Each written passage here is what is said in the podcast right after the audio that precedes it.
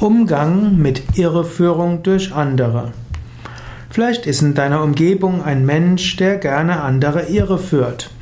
Er sagt nicht, was er genau denkt, er sagt etwas anderes, als er macht, er führt Menschen in die Irre. Wie gehst du damit um? Am klügsten wäre es, diesen Menschen damit zu konfrontieren und ihm zu sagen, vielleicht sogar vor anderen, wenn nötig, dass es klüger ist, offen und ehrlich zu kommunizieren. Es ist klüger, zusammen zu sein, zusammenzuwirken, dann wissen alle, woran sie sind. Natürlich, man kann auch sagen, es gibt sattwige, rajasige und tamasige Irreführung.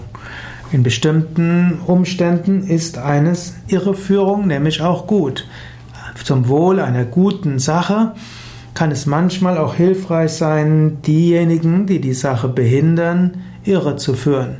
Es sollte nicht verbrecherisch sein, es sollte nicht kriminell sein, aber manchmal muss man auch geschickt umgehen, wenn man meint, auf offenem und ehrlichem und geradem Weg nicht zur Sache zu kommen. Es ist natürlich eine schwierige Sache.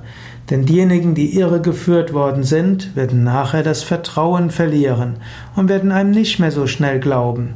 Deshalb in der Mehrheit der Fälle ist eine Irreführung nicht angebracht und nicht angemessen. Man sagt so schön, man begegnet sich im Leben selten nur einmal.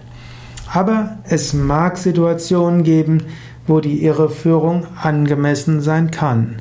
Es gibt natürlich die rajasige Irreführung, wo man zum eigenen Vorteil anderen die Irre führt. Und es gibt die tamasige Irreführung, wo man anderen die Irre führt und das Ganze kriminell ist, unehrlich ist, betrügerisch ist.